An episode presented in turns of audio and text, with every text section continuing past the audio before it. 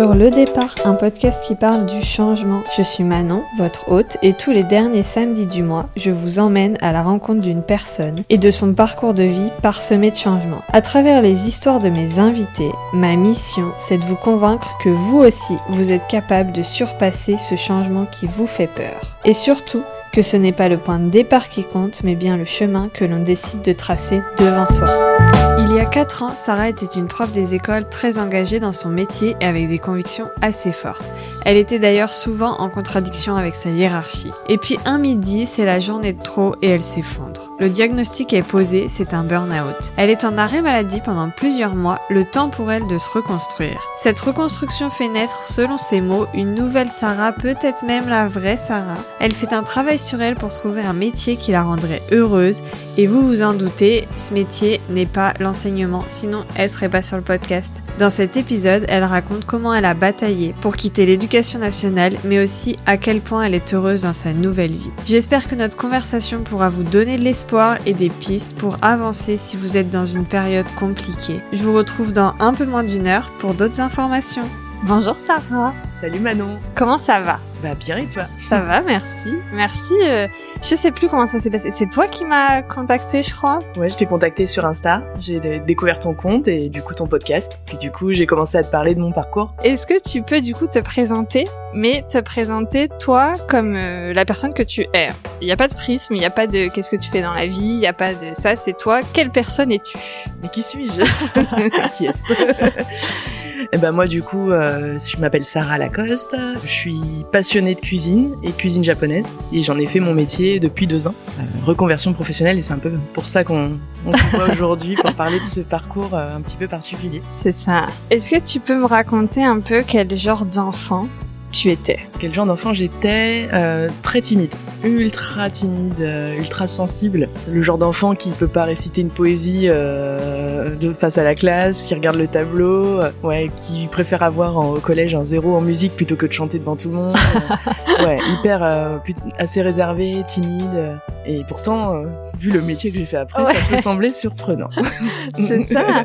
À quel moment est-ce que la timidité, ça se débloque un peu? Peut-être au lycée, ça, ça commence à aller mieux, mais ça a été toujours euh, ouais quelque chose d'assez compliqué euh, à gérer, à gérer mes émotions. Puis ouais, hyper sensible, mais ça je le suis encore. Hein. je suis le modèle qui pleure devant les séries, euh, devant Grey's Anatomy, où tout le monde se demande ce qui se passe, et c'est juste un personnage qui, qui, est mort ou blessé. Donc voilà, c'est j'ai la larme facile dans le rire, mais dans dans la voilà, dans l'émotion, ça, ça, ça monte vite. Ok. Très sensible et comme on m'a dit à un moment plus tard dans ma vie, peut-être trop sensible, mais bon, je ne sais pas si c'est négatif d'être trop sensible, n'est-ce pas? Je ne pense pas. non. J'ai vu l'autre jour, euh, j'ai passé sur les réseaux sociaux une vidéo de quelqu'un qui disait mais à quel moment est-ce qu'on dit que les gens sont trop sensibles mmh. en fait? Et trop tout court en fait ouais. oui trop quelque chose mais est-ce que c'est pas plutôt le monde qui a un problème en fait euh, mmh. enfin la société mmh. qui a un problème? Parce qu'en fait euh, être sensible aux émotions des autres et euh, à la souffrance des mmh. autres ou enfin à quel moment c'est un problème en fait? Bah oui mais ça ça a été quelque chose ouais qu'on m'a renvoyé un petit peu plus tard j'ai encore du mal à comprendre en quoi c'est c'est négatif en quoi c'est mauvais c'est ça suis-je une mauvaise personne parce que je suis sensible c'est la question philosophique du jour. Très bien. Euh, T'avais quel rapport au travail quand t'étais petite? Est-ce que tu savais ce que c'était? Est-ce que tu savais que euh, il fallait aller travailler tous les jours? C'est quoi un peu ton j'avais des parents qui étaient salariés, euh, parce que je sais que selon les parcours, on peut avoir des parents euh, commerçants ou entrepreneurs ou pas. Et du coup, oui, moi, bon, bah fallait aller, oui, au travail tous les jours, plutôt un métier euh, oui, on travaille tous les jours, pas pas d'entrepreneuriat particulièrement, euh, un peu le, le, parcours où tu suis euh, tu suis gentiment euh, tes années collège jusqu'au collège ça va très bien. Après, je sais pas pourquoi je fais S parce que je suis vraiment une quiche en en maths et en physique, mais euh, mais voilà, c'est euh, c'est le moment où euh, ça s'appelle même plus S parce que maintenant je suis un peu trop vieille, mais ça s'appelle je ne sais quoi avec toutes ces réformes, n'est-ce pas? Et du coup, bah du coup, tu fais voilà le parcours parce qu'on te dit de faire ça et et puis au final parce que ça va t'ouvrir toutes les voies, mais tu ne sais pas finalement ce que tu veux vraiment faire. Mm. Donc voilà, tu tu avances dans ton parcours de scolarité et il y a ce côté euh, que je, je, reproche un peu ce truc-là, c'est euh, c'est euh, si finalement tant que t'es bon en, en, au niveau de tes études, ben on continue quoi. On va mm. pas chercher une filière euh, cuisine, une filière de travaux manuels. voilà, c'est c'est un peu comme ça le système français après coup, en fait, on, tu regardes en arrière, tu te dis finalement, à cet âge-là, on sait jamais ce qu'on veut faire. Tu suis un peu le, le, ouais, le mouvement, quoi. Et c'est seulement après, plus tard, quand tu décides de changer de, de métier ou de vie, que tu te dis, euh, travailler sur ton ikigai, tout ça, ça j'ai fait. C'est de côté, euh, pourquoi en fait j'ai choisi ce métier, euh, ce métier de prof? Pourquoi j'ai fait ci? Pourquoi j'ai fait ça? Une espèce de, flashback parce qu'on se pose pas. On a, il faut des, des, des, fractures comme ça dans sa vie, je pense, pour se poser des questions sur euh, qui on est on mm. prend pas le temps en fait. Tout se déroule euh, jusqu'à ce qu'on commence son premier job. Euh, finalement, euh, tout se déroule comme ça. pour peu qu'on ait trouvé sa voie tout de suite parce que c'est pas évident quand déjà quand t'es en troisième qu'il faut déjà choisir tes options. Enfin, t'es un gamin quoi. Donc donc voilà, tout se déroule jusqu'à tant qu'il n'y a pas de fracture et que tout roule à peu près. finalement, tu te poses pas des questions sur toi, qui tu es. ce moment d'introspection, tu l'as pas. Enfin, je pense pas beaucoup de gens l'aient en fait. ouais. C'est un peu, ouais, c'est ça. Tu tu suis le chemin. Tu suis le chemin. Euh, il y a toujours un, selon euh, ouais ta, famille, tes parents euh, te, poussent des fois, voilà. Et c'est seulement plus tard que tu te poses la question de est-ce que est-ce que j'ai bien fait ou pas. Ça on ne saura jamais. les expériences passées nous apportent toujours des choses positives. Hein, tout n'est pas négatif heureusement. À quel moment du coup est-ce que tu te diriges vers la voie de l'enseignement? Euh, finalement, du coup, je fais, euh, je fais mon, je fais un parcours avec beaucoup, je fais beaucoup d'anglais au lycée. Je fais une section européenne euh, parce que j'adorais l'anglais, j'étais très bonne en anglais. Et moi, je décide de faire une fac d'anglais parce qu'à ce moment-là, je sais pas forcément trop ce que je veux faire, mais l'enseignement, ça me titille. Mais à ce moment-là, plutôt prof d'anglais. Et puis en fait, prof d'anglais, ça veut dire être enseignant au collège. Et c'est une autre ambiance. Puis tu fais qu'une seule matière. De fil en aiguille, il y a des, y a des modules à la fac qui permettent de, de, de s'orienter vers des métiers de l'enseignement et du coup je me dirige plus vers prof des écoles parce que du coup je vais pouvoir enseigner euh, plein de matières ça va être assez euh, varié et donc du coup je passe le euh, CRPE le concours à l'époque qui a bien changé aussi et voilà et je, je le passe je l'ai et je le passe à Paris pour enseigner dans Paris ça me délimitait une zone géographique euh, plus petite que si je le passais en province. Puis j'habitais euh, à côté de toute façon. Donc voilà, donc je passe mon concours, je deviens euh, prof des écoles, instit, maîtresse, on peut faire tous les synonymes possibles, maîtresse aussi, mais ça existe. avec un C. et donc voilà, finalement, euh, ça me convient bien. Euh, je, bon, je démarre avec des écoles euh, compliquées, plusieurs postes. c'est un métier. oui, le démarrage est compliqué. C'est un peu le. J'ai toujours dit que c'était un peu la, la section naturelle. donc c'est les meilleurs qui restent, quoi, ou pas. C'est-à-dire ah qu'au fur et à mesure, ça, ça s'écrème un peu parce que parce que t'es envoyé avec une toute petite formation sur le terrain et puis puis voilà, faut se débrouiller quoi. T'as des, t'es pas derrière un bureau, euh, derrière un ordi, t'es, mm. euh, t'es face à des humains, donc euh, tu peux pas te dire oh. des petits humains. Des petits humains qui dégoulinent, qui mordent, tout ça c'est des petits humains qui se collent à toi, qui tiennent les mains. donc oui, euh, donc euh, je commence, je fais des, des, des, des compléments de mi-temps euh, sur Paris. T'as deux classes dans la semaine, quand on n'a pas trois ou quatre. donc ça se poursuit, je mets quand même au moins cinq, six ans, voire ouais même un peu plus pour avoir une, une classe à moi. Je fais des remplacements, on t'envoie tous les matins à un endroit différent. Donc soit on t'envoie dans le 15e et tu dis ouais, et puis après ils te disent oh je t'ai trompé, on vous envoie la goutte d'or. Et là t'as le statut de la remplaçante, donc euh, c'est compliqué. C'est compliqué, c'est à celui, euh, ouais, des fois c'est le jeu de faire craquer la prof euh, sur la journée, de changer de place. Voilà, donc ça peut, il y a eu des journées comme ça où j'ai fini en larmes, en mode. En fait, je trouve ça assez paradoxal parce que tu te dis quand les gens ils sortent d'école, ils ont pas mmh. de formation, il mmh. faut qu'ils se forment dans un environnement mmh. propice en fait. Mais non, tu les envoies dans des endroits. Ah bah, euh... ah bah oui, tu les envoies faire des, ouais, vraiment faut être motivé quoi, faut s'accrocher. Euh rétrospectivement, il y a des où, je, en discutant avec ma psy plus tard, euh, oui, c'était mais euh, mais donc vous avez fait ça, mais vous, vous avez continué après cette année-là euh, dans cette école. Ouais. c'est genre ouais, pourquoi en fait?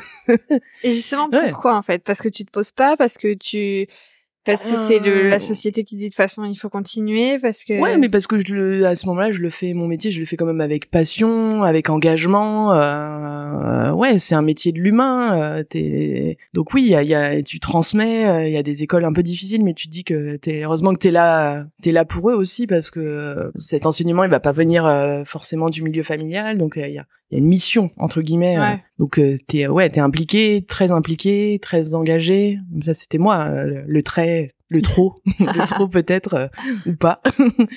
et du coup oui, tu j'enchaîne des écoles plus ou moins difficiles. Euh, c'est non, c'est pas c'est pas facile. Il y a eu plein de moments compliqués de ouais, des moments de violence, des moments psychologiquement c'est très dur et t'es pas accompagné, t'es t'es absolument pas aidé, t'es seul. Donc c'est un métier où finalement t'es assez seul t'es assez seul. Il y a le moment, t'as le moment en équipe quand même le midi où, selon les équipes, euh, voilà, t'es soutenu ou pas, mais c'est un métier où t'es plutôt seul finalement euh, à faire ton truc euh, dans ton coin. Tu vois, un inspecteur, j'ai dû l'avoir deux fois dans ma carrière. tant que ça roule, tant que tu fais pas de vagues, pas de vagues surtout. Le pas de vagues, il est important. Hein. Surtout, tout roule. Hein. S'il y a un problème, on dit rien.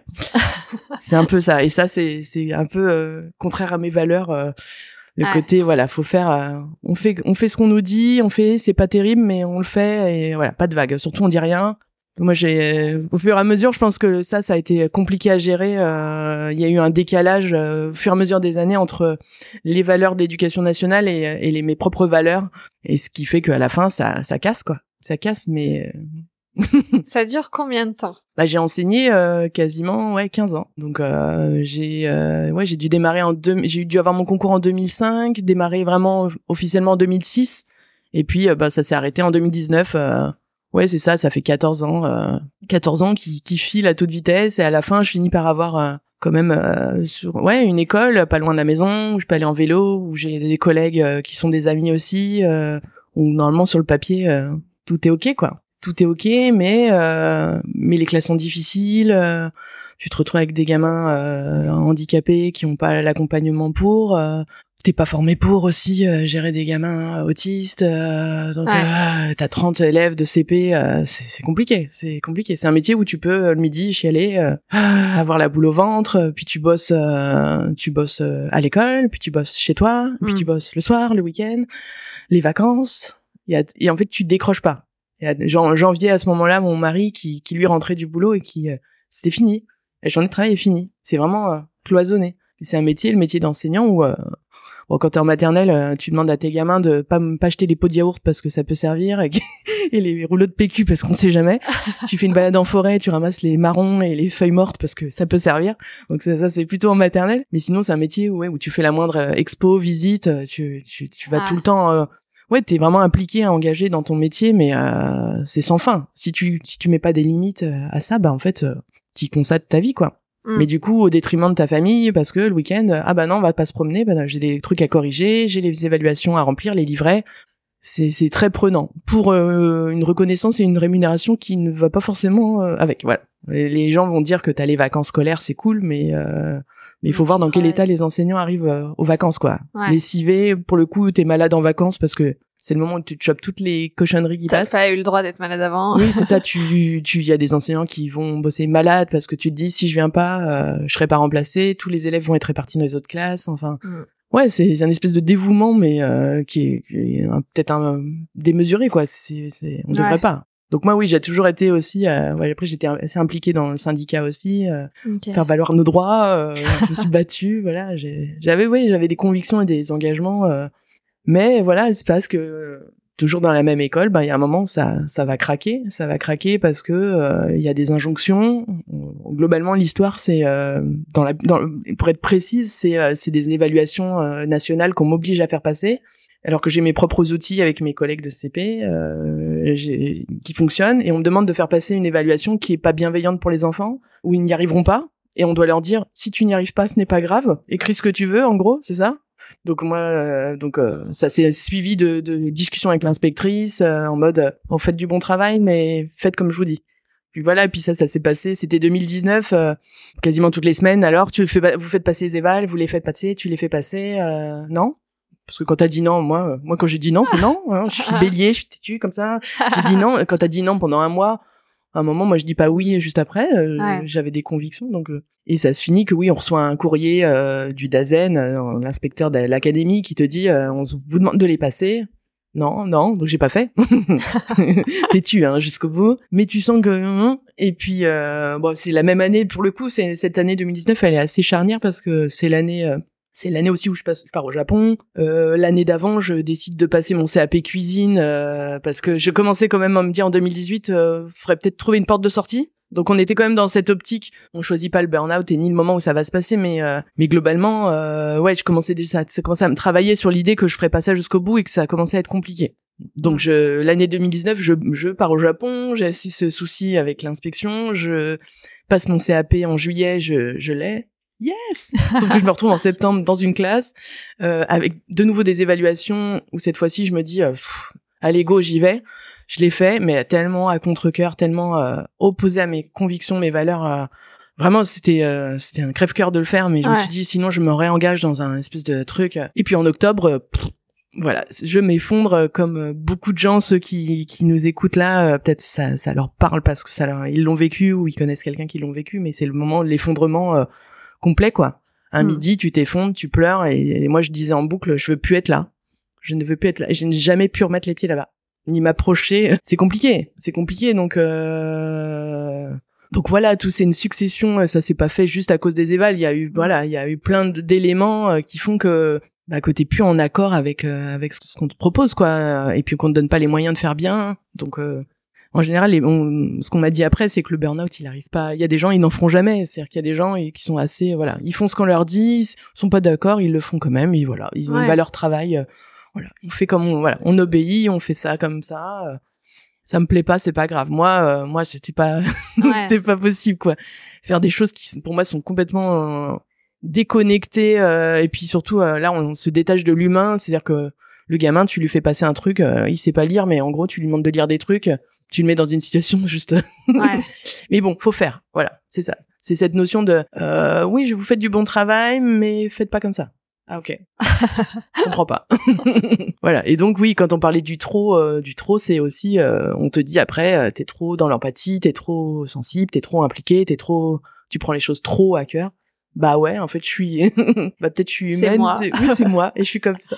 Ouais. Est-ce que t'as toi des traumatismes liés à ton ton enfance à l'école ou autour de l'éducation qui font que ça a forgé ces valeurs et ces convictions là pas particulièrement, j'ai plutôt ouais, plutôt une une scolarité euh, assez classique à part oui, le côté timide, oui, ça je l'ai eu euh, sur tous mes livrets, euh, devrais participer davantage. mais non, j'ai pas eu de trauma particulier, j'ai ouais, j'ai tout s'est bien tout s'est bien déroulé, on va dire. Mais par contre, oui, peut-être la notion de d'engagement de ouais de travail bien fait oui je, je franchement j'ai fait mon métier de prof avec passion j'étais impliquée même dans l'équipe Ouais, je, j'ai, je l'ai, je pense que j'ai, j'ai, oui, je l'ai fait, j'ai bien fait mon métier de prof. Mais à un moment, euh, c'est le problème de, de l'institution. Souvent, on m'a, on m'a dit après le burn-out que ah, c'était les parents, c'était les élèves. Bah en fait, c'était surtout l'institution. C'était, euh, j'étais plus. Euh, il y a des rails, puis moi j'étais dans les, sur la, tu vois, la, notion de rail. Voilà, il y a les rails comme ça, puis moi j'étais à côté et je pouvais pas raccrocher en fait. J'étais, j'avais pris un chemin en parallèle et et puis voilà. Et du coup, j'ai déraillé. wow, c'est vrai. Ouais, trop bien. Belle image. Quelle image. c'est beau. mais euh, t'as retrouvé une voie à côté. Donc, mais oui, mais oui, je me suis raccrochée, j'ai repris un autre train. Attention, les métaphores du voyage arrivent.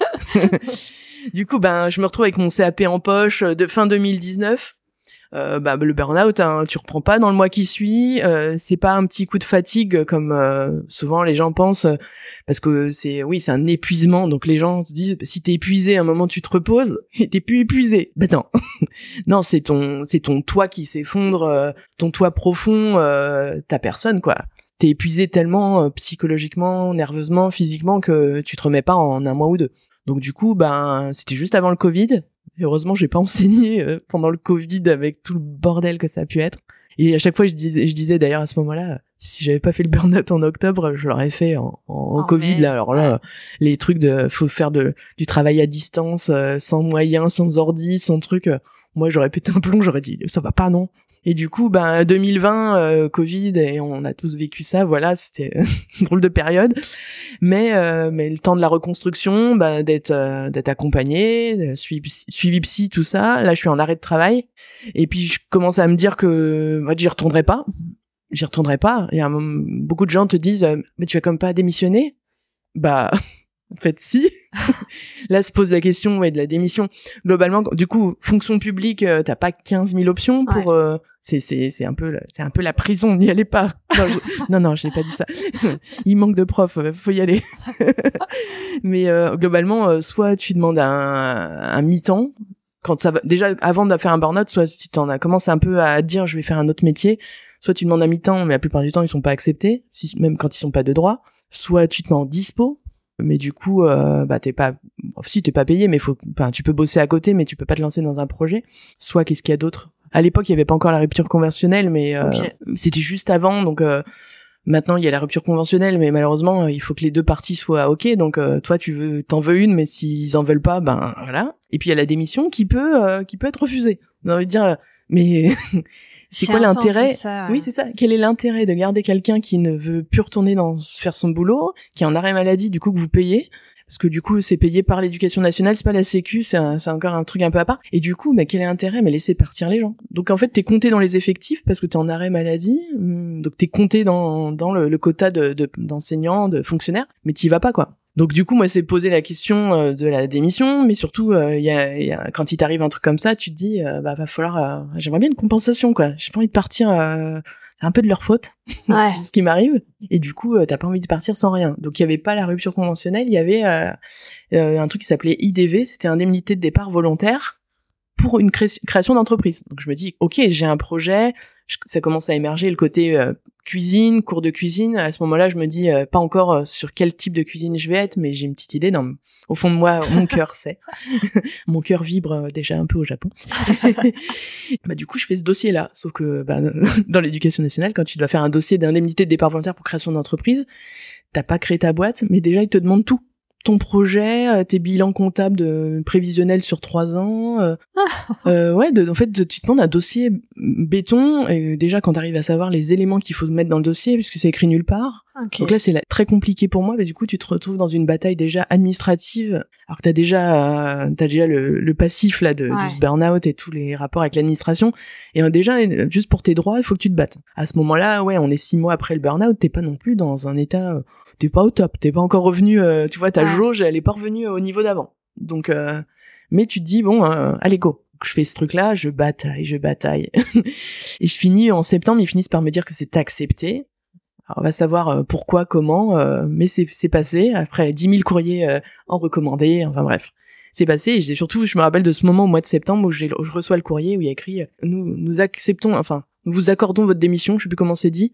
En gros, c'est c'est pas moi ils acceptent pas vraiment mais mais du coup alors là ils je sont pas trop ok mais bon on mais bon voilà on va dire oui quoi et là je me rappelle j'étais pas loin d'ici euh, je reçois j'ouvre l'enveloppe parce que j'étais allé chercher à, à, la poste j'ouvre l'enveloppe, j'étais pas loin de la boulangerie là-bas et je dis euh, j'ai chialé, j'ai chialé mais euh, de la libération, une espèce de truc de délivrance. je me rappelle à ce moment-là, j'envoie à plein de personnes euh, une vidéo d'Aladin où, le génie à la fin il dit il dit qu'il est libre, il dit je suis libre, je suis libre voilà et ouais. Parce que en fait tout ce moment d'arrêt maladie toute cette bataille administrative en fait j'ai toujours raccroché à eux et je peux pas créer mon projet d'entreprise. J'ai toujours un pied dedans. Et ça c'est compliqué de te projeter de pas savoir à quel moment tu vas pouvoir créer ta boîte. Donc t'es un peu entre deux comme ça et, et du coup la démission elle est actée en, en décembre. Décembre 2020 mais il y a eu aussi des dossiers pour pour toucher mon salaire malgré mon arrêt maladie. Donc ça passe en congé longue maladie. Mais ça pareil il faut voir les psychiatres du rectorat qui te disent que bon, euh, c'est pas très grave ce qui t'arrive. Il y a des gens qui ont des trucs pires, des gens très très bienveillants. Donc ça c'est psychiatre. Oui, psychiatre, oui, oui, qui m'ont dit ah bah je me rappelle très bien parce que c'est des moments un peu traumatisants du process. C'est euh, oui bah vous prenez pas de médicaments. Euh, je dis bah non, j'ai j'ai joué à une psy, je vois à une psychiatre, mais j'ai pas besoin de médoc ben faut faire euh, faut prendre des médicaments hein. si vous êtes vraiment malade faut prendre des sous-entendu des antidépresseurs des anxiolytiques faut prendre parce que hein, faites comme on vous dit hein, euh, vous, vous prenez des médicaments et tu ressors de là en mode mais c'est quoi ce... donc du coup euh, voilà en tout cas toute cette période de Covid j'ai été j'ai eu mon salaire Mais c'est vrai que du coup, tu te retrouves d'un coup en mode, oh, ça se trouve, je vais perdre la moitié de mon salaire, je peux pas Ouais. retourner bosser. Si on évoquait l'idée que j'y retourne, mais euh, enfin, c'était catastrophique. Je me retrouve aussi à ces moments-là avec euh, à l'appartement avec euh, une école à côté qui a la même sonnerie que là où je bossais. Donc ça c'est c'est juste euh, voilà. Dans les burn-out, il y a des il y a des stimuli euh, euh, qui sont divers selon les gens. Moi, c'était sonore. Voilà, Ouais. les sonneries pour moi, c'était euh, c'était l'horreur. Je savais plus si je l'entendais pour de vrai, pas pour de vrai. euh, Ok. Voilà. Puis c'est- Ouais. c'était trop associé euh, à tout ça. Mais bref, l'année 2020, du coup, c'est l'année de la reconstruction. Cette bataille gagnée, je vais pouvoir quitter la fonction publique. Et j'ai, pour ceux qui sont peut-être dedans là ou qui euh, qui envisagent, c'est ouais, c'est euh, c'est un parcours parce que euh, partir, c'est pas si simple. C'est pas si simple de démissionner euh, et les ruptures conventionnelles sont peu acceptées et du coup, les gens se retrouvent. Il y a, de toute façon, souvent, c'est juste le côté financier, c'est-à-dire que si on avait suffisamment de sous, on se poserait pas la question, on partirait comme ça. Souvent, c'est oh là là. Est-ce que je vais avoir du chômage Est-ce que je vais avoir ci Est-ce que je vais avoir ça derrière Mais bon, ça se fait et pour le coup, euh, c'est champagne là. C'est champagne, c'est saké, euh, tout ce que vous voulez. Mais au moment où c'est dé- c'est décidé, euh, pour moi, c'était une évidence. euh, et, et ce qui est intéressant, hein, et pour tous les gens qui ont fait des parcours de reconversion, souvent, les, ce que les gens te disent à ce moment-là, c'est c'est toute leur peur. hein. Donc c'est ah bon, mais tu vas te démissionner, mais vraiment, euh, mais mais quand même, on a les vacances. bah ouais, mais putain, s'il y a que ça qui me fait tenir euh, tous les jours, c'est pas possible. Tu peux pas te lever en mode peut-être je vais avoir des vacances. Ouais. Donc oui, les gens te renvoient un peu toutes leurs angoisses, toutes leurs peurs à l'idée de changer parce que ça demande entre guillemets du courage, un peu quand même. Mais euh, là, moi, j'avais pas. Mais en fait, c'était une nécessité. C'était ouais. une nécessité. De toute façon, je, je ne pouvais pas y retourner. Physiquement, euh, mentalement, c'est ce qu'on se disait tout à l'heure. Voilà, on parlait vélo, on parlait vélo et comment garer son vélo quand il n'y a pas de truc pour garer les vélos?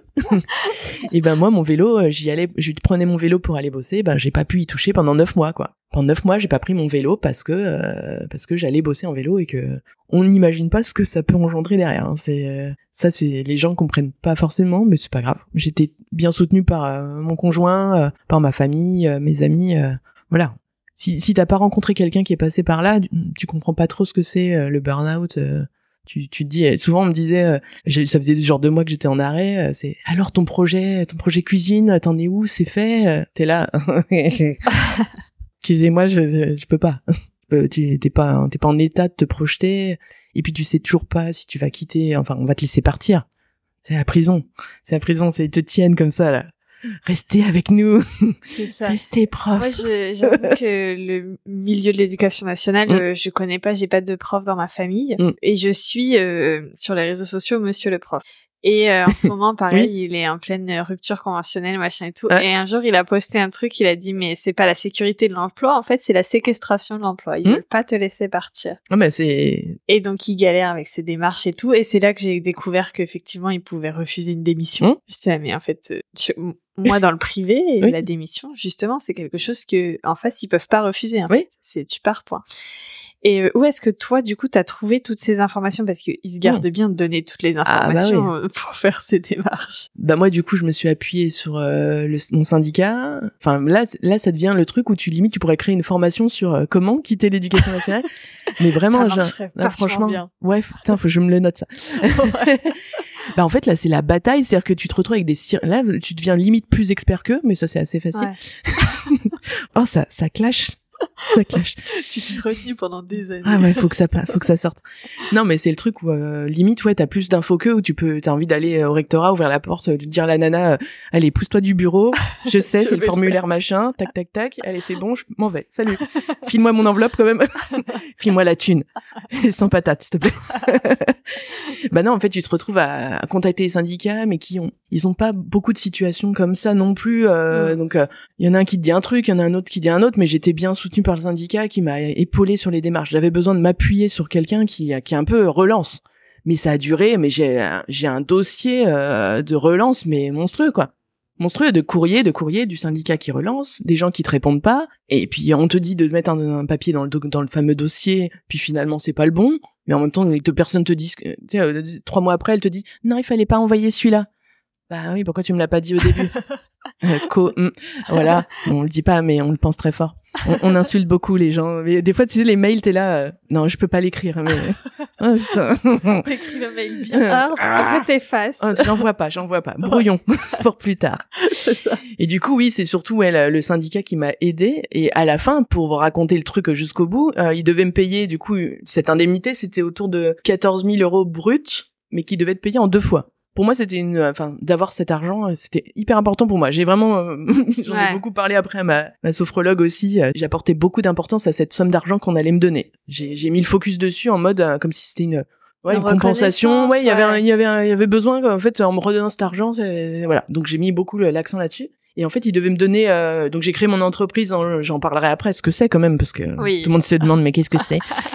Euh, ben, en- j'ai créé mon entreprise juste euh, bah, trois jours genre après la démission, début janvier euh, 2021, et je devais envoyer du coup, euh, il devait me donner la moitié de cette somme euh, au à la création d'entreprise, donc j'ai fait tout de suite, j'ai envoyé, alors ça j'étais au taquet, il devait me donner la moitié là et la moitié euh, au bout d'un an. Donc à la fin de l'année, avec le bilan de l'année, euh, pour montrer que l'entreprise était pas bidon, et voilà. Ah ben j'ai eu les sous que l'année suivante, en mars et avril de l'année suivante. D'accord. Et alors là, ça a été pareil, la bataille, au point qu'à la fin, j'ai même pris un avocat. Alors là, Ah quand tu dis, il faut payer un avocat parce que juste eux, ils font pas leur boulot, et que c'est moi qui paye l'avocat. Mais c'est pas possible. D'ailleurs, il m'a dit, mais vous avez tout bien fait. Normalement, il devrait vous donner l'argent, mais pourquoi il vous donne pas l'argent? Donc oui, le, le côté administratif, ça a été assez compliqué à gérer. C'est c'est l'enfer en fait, c'est l'enfer. T'appelles, euh, t'envoies des, tu laisses un message répondeur, les boîtes mail, les boîtes euh, répondeurs sont pleines. T'envoies un courrier, euh, personne te répond. euh. Donc ouais, c'est une, ouais, ça a mis quasiment pl- ouais plus d'un an pour que le truc se débloque quoi. Donc oui, pour ceux qui sont dans la fonction Faut pas publique, ouais, lâcher. faut pas lâcher, faut se faire accompagner, faut se faire, Ouais. euh, faut se faire aider parce que on est en plus dans si c'est suite à un burn-out, on n'est pas, en- enfin c'est compliqué de émotionnellement de de Ouais. porter ce truc-là, c'est ça, ça te bouffe un- une énergie folle en fait euh, et du temps. C'est chiant, puis c'est chiant. Et puis tu- en fait, euh, moi, ce qui m'agaçait encore plus, c'est qu'il fallait que je me bagarre pour juste obtenir ce que c'était écrit. Ouais. C'est écrit, ils, font pas ce qui est écrit. C'était Ça revenait encore puis, euh, mettre ouais. un petit euh, petite Ouais. piqûre de rappel sur ce que j'avais vécu quoi. C'était en mode mais oh, pourquoi vous me faites du mal? Bah, ils faisaient pas exprès. je crois pas. Il y avait un côté un peu genre acharnement, on va dire, mais enfin, laissez-moi partir, donnez-moi l'argent. Pourquoi vous donnez en deux fois Donne-moi tout. Ouais, ça. je vais vous en des intérêts, attention. Ouais, c'est ça. Et puis après, enfin, une fois que c'est donné, en plus, c'est fini. Là, non, Bah faut oui, je sais pas. Oui, c'est ça. Tu fais le premier truc, après, et du coup, j'ai tout eu euh, l'année dernière. Donc c'est c'est ça a été euh, et pour ceux qui font des ruptures conventionnelles, ouais, je pense je pense que c'est en une fois la somme, mais euh, mais c'est la bagarre, c'est la Ouais. bagarre. Faut se préparer. Euh, T'es expert en lettres recommandées, euh, alors tu fais ça maintenant en ligne, euh, donc ça va. Mais Ok. ouais, pff, bah, euh, personne n'aime trop faire de l'administratif, hein. euh, euh, sauf, Sauf moi. sauf toi, chaque début de mois. tu vois, je sais maintenant. mais ouais, non, mais c'est c'est la. En fait, il faut batailler, faut batailler jusqu'au bout pour quitter. Alors, je sais pas si c'est dans toutes les fonctions publiques, mais globalement, on se retrouve face à une espèce de d'usine où eux-mêmes ne savent pas en fait. euh, Mais ouais, je te dis, je pourrais faire un. Enfin, Ouais, je pourrais une faire une petite ouais. formation sur euh, comment faire. Ah, Comment mal. écrire des mails à 3 heures du mat où tu insultes, euh, pardon. des trucs où tu te lâches un peu. Ouais. Ah, donc, ça m'a titillé, hein, des fois. Comment est-ce que du coup tu... On va parler plus de choses positives. Oui. Hein, parce que oui. là... Euh, comment est-ce que tu sais que tu vas te lancer dans la cuisine déjà en passant le CAP Que- Ah. Est-ce que quel, quel chemin tu fais euh, sur toi pour arriver à ça? Ben, la cuisine, du coup, je, c'est ma passion. euh, C'était toujours mon échappatoire après le boulot. euh, C'est mon moment de relax, euh, de relaxation. De, c'est ma cuisine. Hein, rentre pas dans ma cuisine.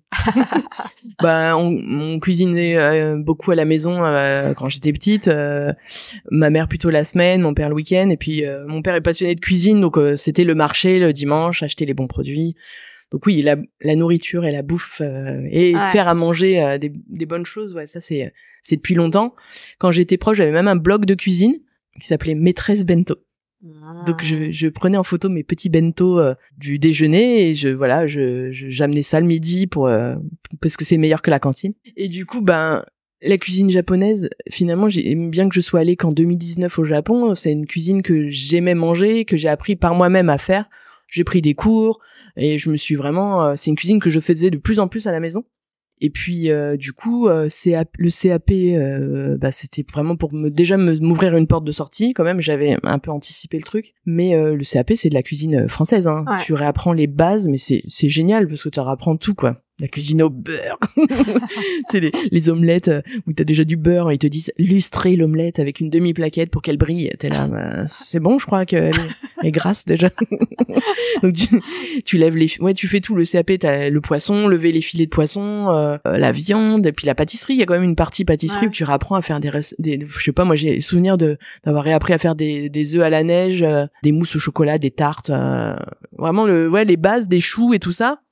Et du coup, euh, bah du coup, je me retrouve avec mon CAP euh, plutôt euh, base de cuisine française, mais je me dis, je me lance dans quoi Je veux pas faire un, des cours de cuisine classique. Je voulais un peu me démarquer. Et là, pareil, les gens me disent, ah oui, mais que japonais. Bon, ça pareil, c'est les, c'est les, peurs des gens. oui, c'est ça. Genre les japonais. Et puis moi, je voulais montrer une autre cuisine japonaise. C'était la cuisine, pas le menu A1, B2 Hein, tu vois, euh, sauce salée, sauce sucrée, sauce machin.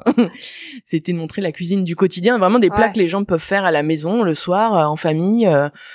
donc changer aussi, changer ce truc-là de la cuisine japonaise, c'est compliqué. C'est les sushis, les makis, les brochettes, la salade de choux du resto d'à côté que tu trouves pas forcément au Japon. Et, oui, c'est ça. Des trucs un peu formatés et de dire aux gens, voilà, moi je voulais rendre les choses accessibles, des recettes faciles qu'on peut refaire. Et pour le coup, bah, le fait d'avoir été enseignante, euh, ça aide. Ça aide de, se dire, euh, ok, je, je sais m'adapter.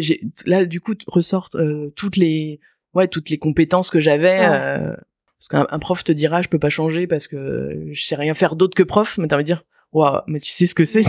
on sait communiquer, on sait, ouais, on sait gérer un groupe, on sait gérer des projets. Enfin, globalement, la pédagogie, pédagogie, la transmission, c'est, on sait faire beaucoup de choses mais on s'en rend pas compte ou on nous met pas forcément assez en valeur. Du coup, euh, bah, du coup, je me retrouve avec toutes ces compétences et je me dis allez go quoi. Je vais me lancer, mais plutôt euh, je voulais pas me lancer dans un resto parce que il aurait fallu un local, euh, investir aussi. bah, je me dis je veux me lancer dans les cours de cuisine. Donc en janvier 2021, je j'ouvre, je crée ma boîte qui s'appelle Osara. Alors pourquoi Osara Attends, je fais la question, la réponse. Mais pourquoi Osara boulot, ça va. Voilà, je m'auto-interview.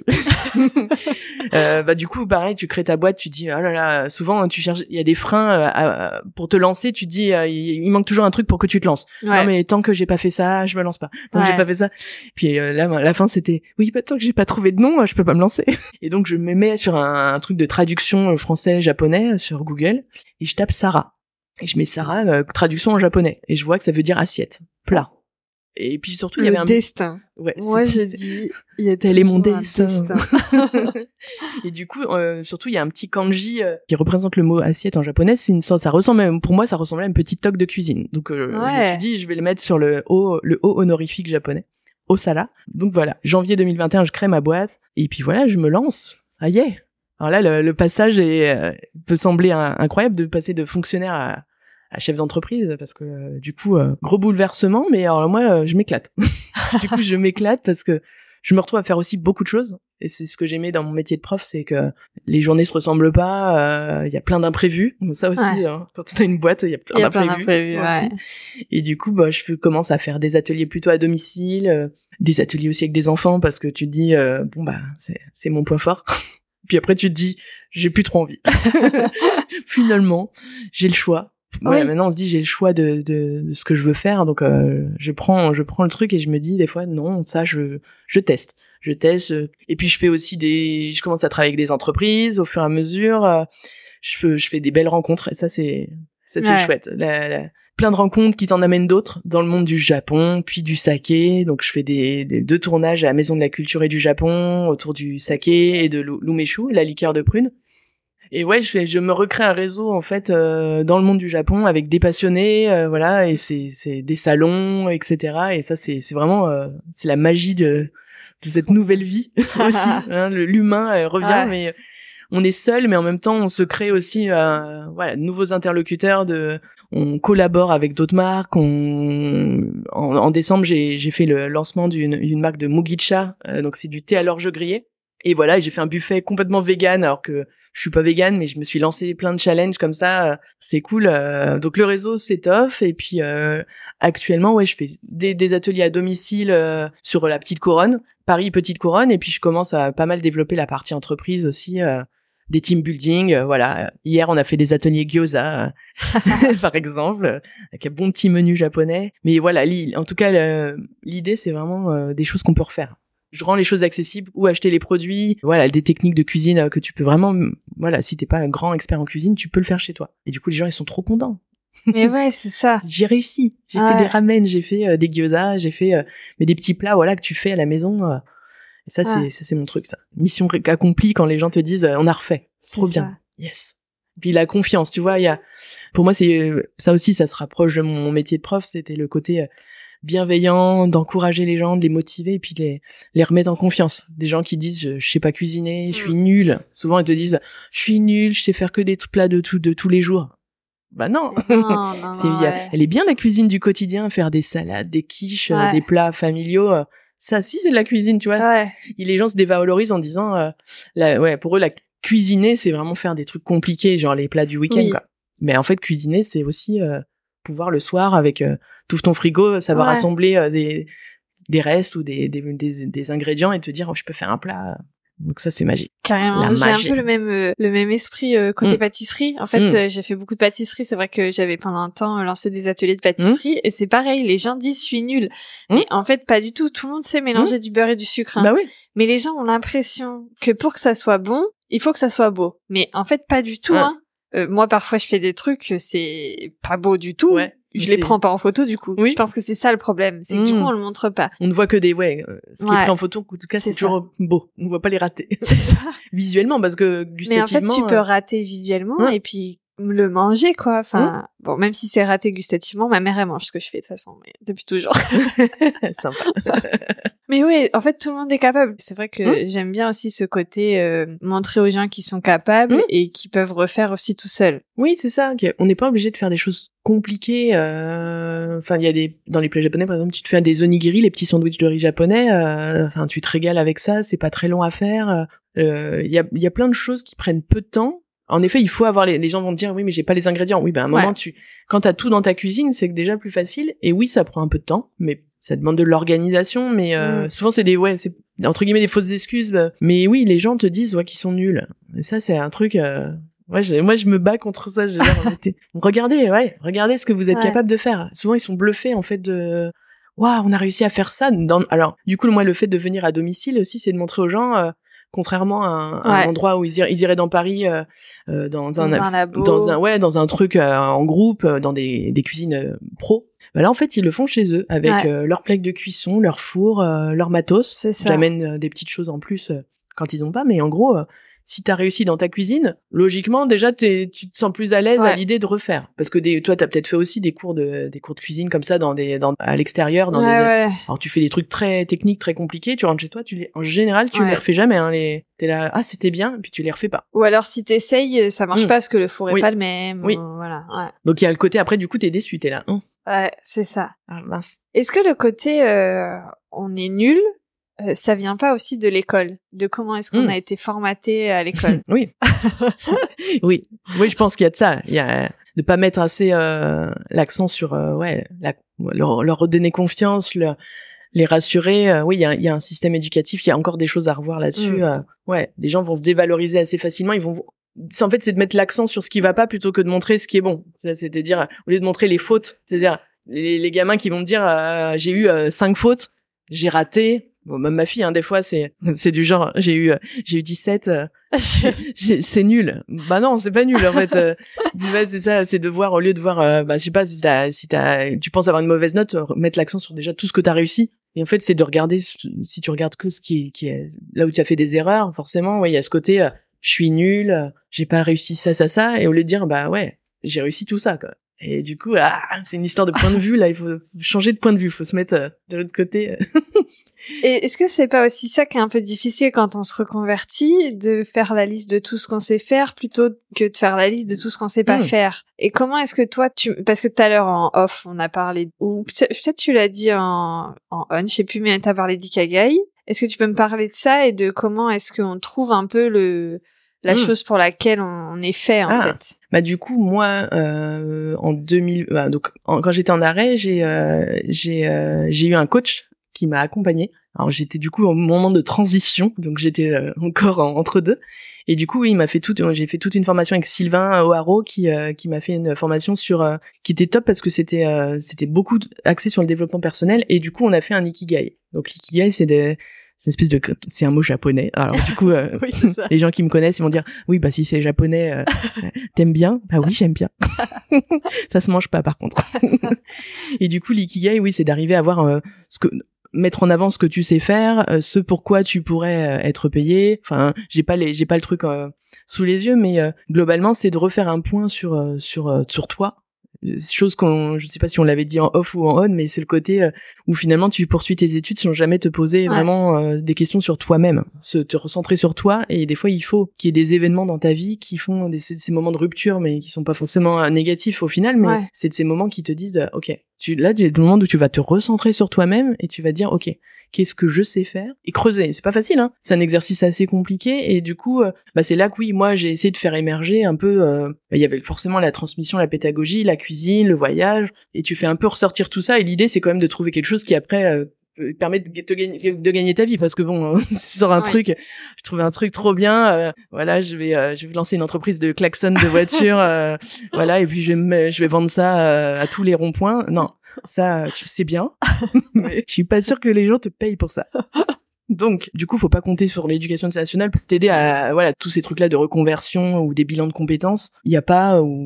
donc, là, il faut, alors, suite à la démission, euh, je me suis inscrite à Pôle emploi. Là, finalement, j'étais étonnée de trouver toutes ces ressources et toutes ces aides. D'un coup, j'avais, oh, des gens qui s'occupaient de moi, genre, waouh, ils sont gentils, en plus, ils répondent aux mails. moi, je te jure, j'ai dit ça. J'ai, je disais à mon mari, Pourtant, je les ai appelés, bah là, hein. bah écoute, j'étais agréablement surprise, et je disais à mon mari, oh, j'ai envoyé un mail, ils répondent, et vos téléphones, ils m'ont répondu, ils étaient gentils et tout. Des gens, tu sens qu'il y a eu un petit euh, décalage, tu fais, ah oui, ça existe cool, trop bien. Et du coup, oui, eux aussi proposent des formations. Après, il y a, il faut se faire accompagner. C'est surtout quand t'as fait un burn-out et que du coup t'as voulu un peu, t'as as eu une grosse charge de travail aussi, t'as voulu être un peu sur tous les tableaux et tout faire. Après, quand il t'arrive un truc comme ça, tu dis, ok, moi je sais faire ça, mais il y a des trucs que je sais pas faire et je vais mmh. aller chercher de l'aide ou je vais aller déléguer euh, après mmh. plus tard avec son entreprise mais euh, tu peux pas euh, t'es pas expert en tout. T'es pas dans ta zone, zone de génie en tout. Il y a des trucs où je suis très bonne et d'autres euh, ça m'intéresse pas comme voilà. parce que quelqu'un qui monte son entreprise faut imaginer qu'elle est dans une, grosse entreprise t'as un service communication marketing il y a oui il y a un service pour chaque truc. Sauf que toi quand et quand tu crées ta boîte tu dois tout faire. Tu fais la com marketing tout le service client enfin du coup tu te retrouves à faire tout tous les trucs. Donc faut arriver oui un moment à, à se faire accompagner se former tout au long. Je sais pas si toi tu le tu l'as fait aussi. Ouais, à un moment, on a aussi besoin de se former. Euh, quand on se lance, en fait, on peut pas. c'est dur. C'est quand même pas facile. Hein, c'est pas. C'est pas facile aussi de se lancer. Euh. Mais il faut, ouais, faut se faire, faut se faire euh, aider, accompagner. Faut aller chercher des ressources, en fait. ça me semble important. Est-ce que quand on fait un burn-out, on perd confiance en soi, en ses capacités, en plein de choses? Oui, oui, en fait, il y a, un, il y a une sorte de monde qui s'effondre euh, vraiment. Euh, il y a, c'est quand je parle de reconstruction, euh, c'est ça. C'est, c'est, tu te, tu revis une espèce de truc où ton ancien toi, voilà, il, il retombe en miettes, tu vois, comme ça, et hop, il y a un truc de renaissance. Moi, j'ai ressenti comme ça, de renaissance, et peut-être d'être mon vrai moi. Peut-être que mon vrai moi, il apparaît là, je sais pas qui c'était avant. c'était qui? C'était l'autre. Mais oui, tu perds, oui, tu perds confiance. D'un coup, tu te retrouves euh, dans, comme ce sont souvent, c'est un peu peut-être euh, généralisé, mais ce sont des gens très investis, très impliqués, très, euh, très, très à fond.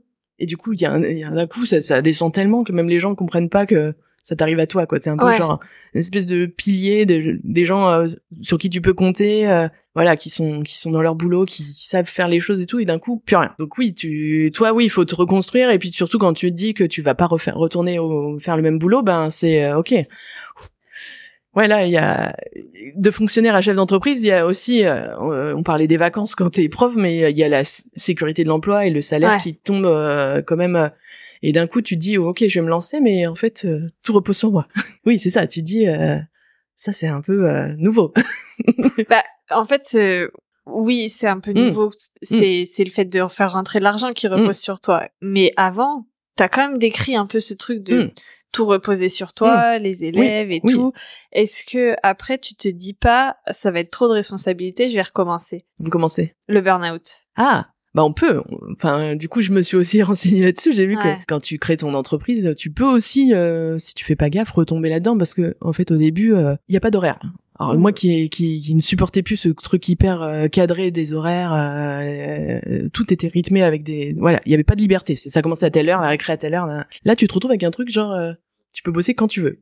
Et je me rappelle qu'au début, des fois, même le soir, je faisais des devis, je sais pas, à 21h, et que mon mari me disait mais non c'est fini mais c'est ton bébé c'est ton entreprise c'est difficile donc les premiers temps ouais je bossais beaucoup mais du coup peut-être moins efficacement que maintenant. C'est ça, c'est pas le tout d'y passer des heures des fois. Voilà, c'est ça. Quand t'as un cadre, parfois si t'es obligé d'avoir fini à telle heure, et ben en fait oui. t'es plus efficace. Oui, c'est ça. Et du coup ça, ça t'apprends au fur et à mesure à gérer ton temps et à gérer euh, ta manière de travailler. Et, mm. du coup, ça c'est génial parce que moi qui suis pas du matin, bah, je sais maintenant quels sont mes horaires en fait où je suis efficace. Et moi je sais que oui, à partir de 10, 9h30, 10h, je suis bien. Avant, euh, avant je suis pas, je suis là mais je suis pas là.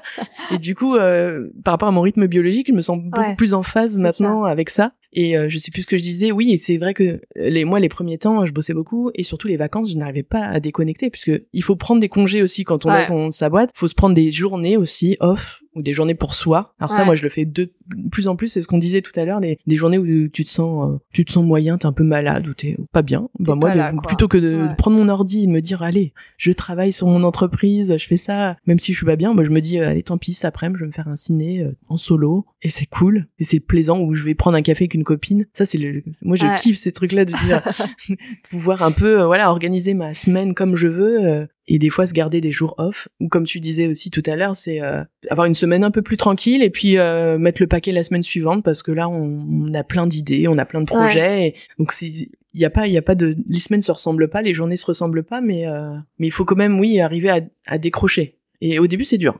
Au début c'est vraiment dur. Moi les vacances quand on partait je prenais mon ordi j'étais un peu tu peux pas laisser ton ton bébé non, je j'y arrive mieux. Franchement, j'y arrive mieux. J'arrive à déconnecter. Puis après, il y a la, la déconnexion des réseaux aussi. Euh, voilà, quand on est sur les réseaux sociaux, c'est d'arriver à lâcher. Euh...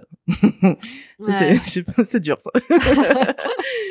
ouais. Est-ce que tu as une une citation, un mantra, une phrase, un truc qui décrit un peu ta façon de voir la vie aujourd'hui? Moi, je dirais que, enfin, rien n'est impossible parce que voilà, on, on, enfin, on peut, on peut changer, on peut se reconvertir. Souvent, voilà, on va chercher des, des, des excuses ou des, des freins à se dire j'y vais pas. Mais franchement, si, euh, enfin, si vous faites chier dans votre boulot et que, voilà, c'est toujours possible. C'est toujours possible de, de, quand on a une passion. Il y a souvent, on a ça, souvent les gens ont ça dans un coin de la tête, mais le côté d'oser, de se lancer. Bah, je pense déjà il faut se faire accompagner, mais globalement, souvent les gens me disent "Waouh, t'as eu, t'as eu du courage." Alors je sais pas si c'est le bon mot. Souvent ça ça m'interpelle le courage parce que je je sais pas si en moi c'était je me suis sentie courageuse de faire cette reconversion. Le fait est que c'était le moment de changer de métier et que on va être dans notre génération, je le vois et je pense que mm. beaucoup de gens seront amenés à, à faire plusieurs métiers peut-être dans leur vie et, et du coup, euh, je sais pas s'il faut du courage, mais en tout cas, il bah, faut,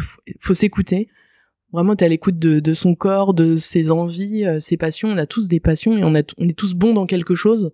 Donc euh, si ça vous titille là, que hein, j'en connais, euh, j'en connais plein qui voilà, ça les ça les titille, ils ont envie de changer, mais mais en gros ils y vont pas. Bah on n'a qu'une vie, donc comme dit mon coach Sylvain, one life. Donc on a voilà, on n'a qu'une vie et du coup merde, si c'est pour enfin on a une seule vie, si c'est pour rester dans un truc qui nous plaît pas, qui on n'est pas épanoui, alors il y a toujours le, souvent c'est vraiment le gros frein, c'est le côté financier, mais franchement, euh, même si on gagne un peu moins au début, euh, on, gagne aussi sur tellement d'autres aspects euh, de la vie perso, la vie familiale. Voilà, il y a, y a, y a l'argent, certes, c'est, important, on va, va, pas se mentir, mais mais il y a, y a, on gagne aussi sur tout, sur d'autres tableaux, quoi. Et si on est heureux, épanoui, et qu'on se lève le matin, on, bah, on kiffe notre boulot, on kiffe notre vie, et ben, et qu'on peut s'octroyer des moments de vacances, de, de mm. voilà de, bah tant mieux quoi. Donc oui vous êtes capable. Vous pouvez le faire. Mais voilà faites-vous accompagner faites-vous euh, euh, voilà il faut avoir un cadre et un et euh, il faut pas rester seul avec tout ça mais euh, mais c'est possible. Enfin en soi il y a rien qui est impossible. Faut se donner les moyens il faut se faire accompagner mais mais faut y aller quoi. Mm. c'est parce que moi j'adore mon nouveau métier. Hein. Franchement, je kiffe. Les premières premières fois où je faisais des ateliers à domicile, souvent je rentrais à la maison le soir, je disais à mon mari "Ah bah c'est cool, euh, j'ai cuisiné avec des gens, on a papoté, ils ont adoré, puis j'ai goûté des plats avec eux." Et eh, "Et en plus j'étais payée pour faire ça." Il y avait ce côté euh, alors ça c'est le côté métier euh, passion mm. aussi, c'est le côté où moi, il y a des fois où j'ai pas. Bien sûr que le travail il se fait en amont avant de.